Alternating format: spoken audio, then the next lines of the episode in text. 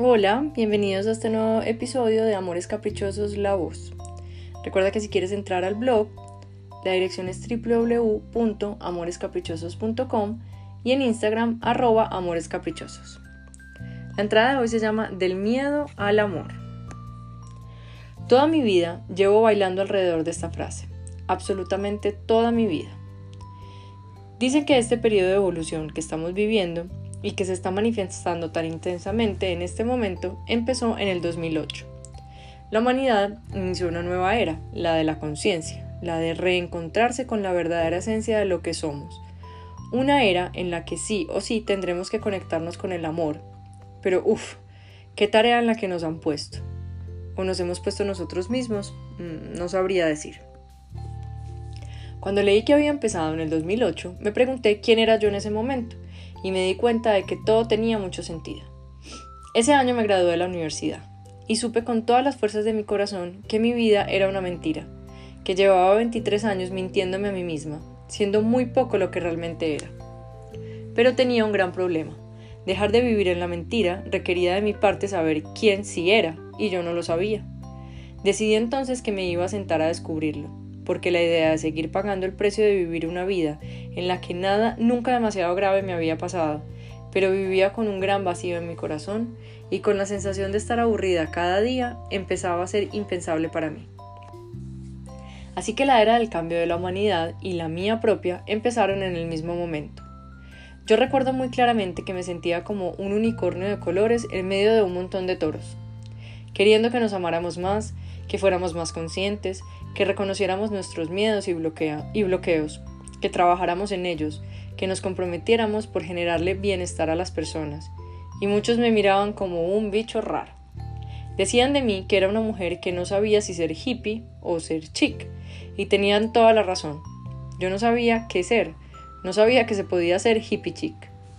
Recuerdo a Lucas decirme que si lo que yo quería era trabajar por el bienestar de las personas, entonces tenía que estudiar psicología o renunciar al mundo capitalista y ser voluntaria en una fundación, porque no había cómo más. Recuerdo tener una carrera de administración encima y sentir que me pesaba muchísimo, tanto que lo único que podía hacer con ella era cargarla y hacer una especialización en mercadeo, porque pues ya entraba en gastos.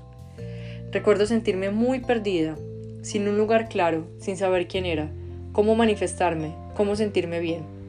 Recuerdo estar montada en el capricho del sistema que era el mío también. Recuerdo vivir en el miedo y querer avanzar hacia el amor. Ese era mi impulso, lo podía sentir adentro mío, pero no sabía por dónde empezar y tampoco si lo lograría. Y así fue que tomé una de las decisiones más importantes de mi vida. Mirar al miedo de frente, ponerle el pecho y decirle, aquí estoy, vamos a por ti.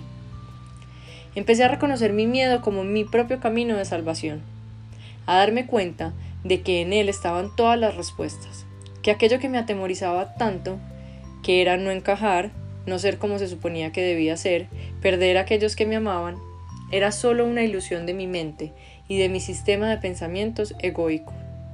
Empecé a elegir de nuevo, a elegir cambiar los pensamientos y mandatos que tenía en mi vida por nuevas opciones y fue lento, muy lento.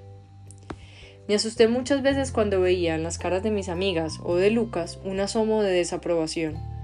Me asusté cuando veía a mis papás y mis hermanos mirarme raro y lo único que sentía con todo esto era me van a dejar de querer, me van a dejar de querer.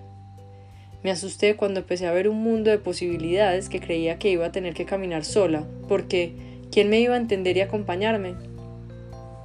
Empecé a entender que el mundo no iba a cambiar, pero que yo podía consciente y deliberadamente decidir ver las cosas de otra manera, ponerme otras gafas, las gafas que a mí me resultaran útiles y que estuvieran acorde con lo que yo quería ver. Lucas iba a seguir siendo el mismo, mi mamá no iba a cambiar, yo seguiría trabajando en una empresa y me mantendría económicamente trabajando como administradora de negocios, pero mi manera de verlo todo cambiaría. Cuando empecé a conocerme y a inyectarle sentido a esto que era yo, Gané fuerzas para quedarme en ese espacio de tiempo y lugar en donde no me manifestaba desde mi esencia, pero buscaba en cada oportunidad, por más chiquita que fuera, sentirme yo. Así que no viví en la mentira todos estos años, solo tuve que amoldarme a la verdad en la que estaba. Empecé a entender esto que dice un curso de milagros acerca de que esta existencia no es más que un juego, como un juego de parqués, en el que somos los jugadores y a la vez la ficha que escogimos para jugar. Que lo que le pasa a la ficha no le pasa al jugador, porque solo es parte del juego. Y que como jugador, o sea, el observador, tengo la posibilidad de separarme de la experiencia, encontrarle un sentido superior, saber que nada de lo que le pase a mi ficha puede hacerme daño y que nada real puede ser atacado ni amenazado. Como jugador, puedo entender y regresar cuantas veces sea necesario a la premisa de es solo un juego y encontrar paz en ella.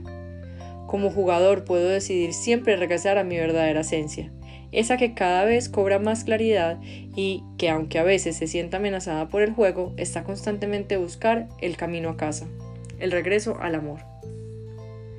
Y todos estos días de cuarentena me lo he repetido una y otra vez buscando regresar a lo que es real. Esto es solo un juego, en donde mi papel es ver el amor detrás de la sombra, quitarle el capricho y hacer el trabajo, el trabajo de mirarme y reconocerme, sanarme, sentirme, tal y como soy, humana. Bueno, esta es la entrada de Amores Caprichosos que se llama Del miedo al amor. Ojalá les haya gustado y la hayan disfrutado tanto como yo disfruté escribirla, compartirla y ahora leérselas a ustedes. Un abrazo muy fuerte.